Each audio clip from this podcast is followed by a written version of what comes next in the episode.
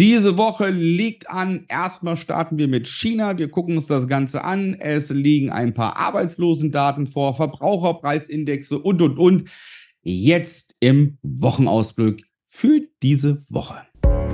Wie du als Familienvater finanzielle Freiheit erreichst und Vermögen aufbaust, ohne Finanzexperte zu sein.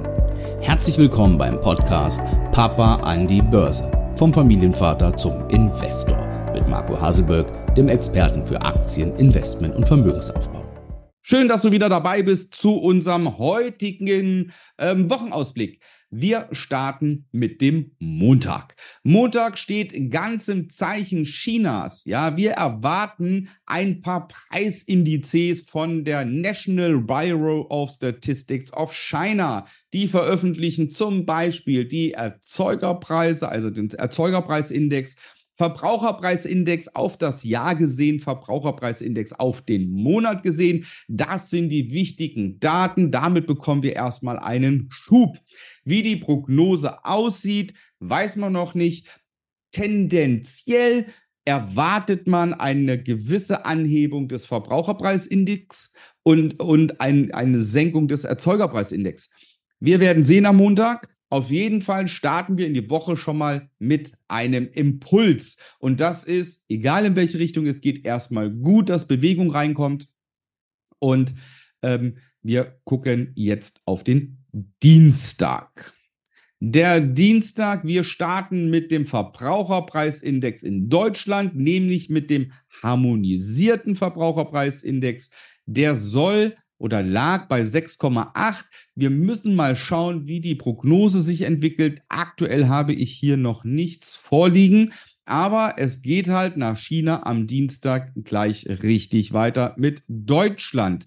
Wir haben dann den Verbraucherpreisindex auf dem Monat gerechnet und noch so ein paar Konjunkturerwartungen der ZEW-Umfrage, das heißt durch das Zentrum für europäische Wirtschaftsforschung ähm, und da sind wir mal gespannt, wie die Erwartungen an die Konjunktur sind und auch die Erwartungen zur aktuellen Lage. Das wird ganz spannend. Das gleiche betrifft übrigens auch die EU. Auch dort bekommen wir die Konjunkturerwartungen. England zeigt uns die Arbeitslosenquote pro Quartal und die Änderung der Arbeitslosen, die sollen rückgängig sein. Ja, und damit haben wir den Dienstag auch erledigt. Das heißt, wir starten in die Woche mit Verbraucherpreisindizes aus China, EU, Deutschland, mit den Konjunkturerwartungen aus diesen Ländern und das wird sehr, sehr spannend. Wie geht es dann letztendlich am Mittwoch weiter? Am Mittwoch haben wir aus Amerika Verbraucherpreisindex im Bereich Nahrungsmittel und Energie, auch für den Monat und den Jahr. Und wir haben dann aus Amerika die Verbraucherpreisindex, äh, Indizes nicht nur aus Nahrungsmittel und Energie, sondern auch den gesamten Index und die Kernrate. Das wird auch nochmal spannend. Das heißt, auch am Mittwoch geht es richtig stark weiter mit Wirtschaftsdaten. Das heißt, wir haben jetzt Montag, Dienstag, Mittwoch gebannte Wirtschaftsdaten und jetzt kommt dann noch der Knaller rein, nämlich am Donnerstag. Und was kommt dort? Dort kommen die Exporte Chinas, die Handelsbilanz und die Importe.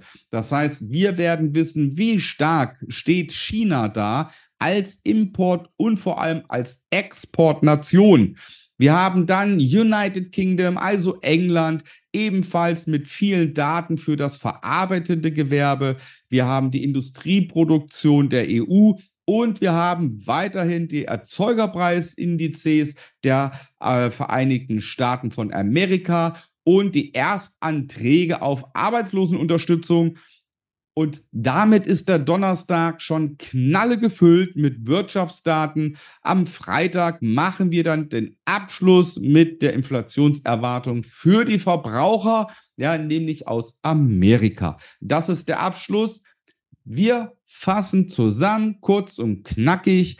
Das wird eine Woche, die uns zeigen wird, wie die großen Nationen, also Amerika, China, die EU, in Verbindung mit Deutschland und England außerhalb der EU, wie die wirtschaftlich dastehen.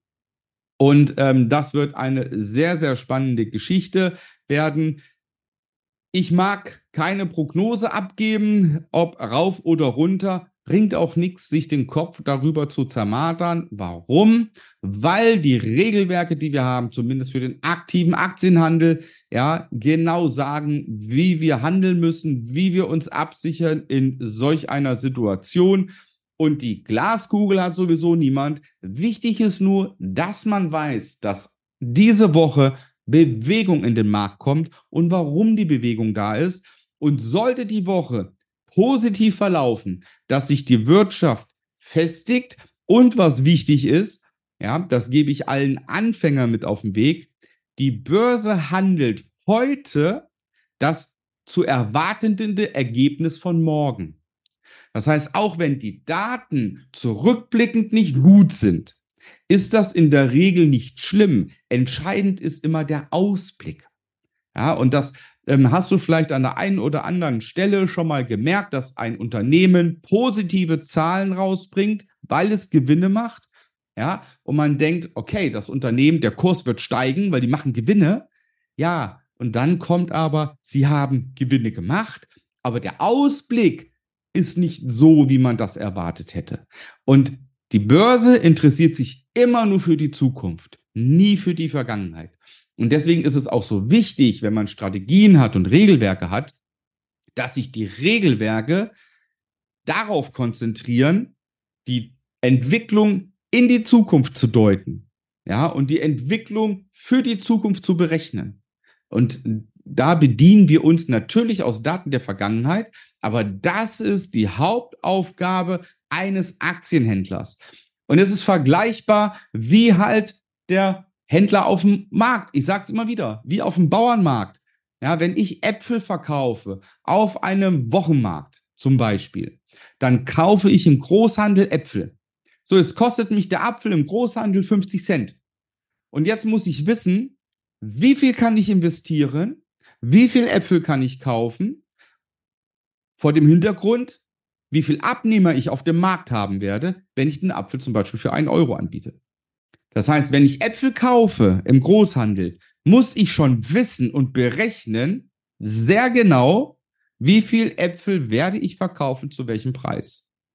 Und das ist Tagesgeschäft von Markthändlern, von Wochenmarkthändlern, von, von jedem Einzelhändler, der ein Geschäft hat.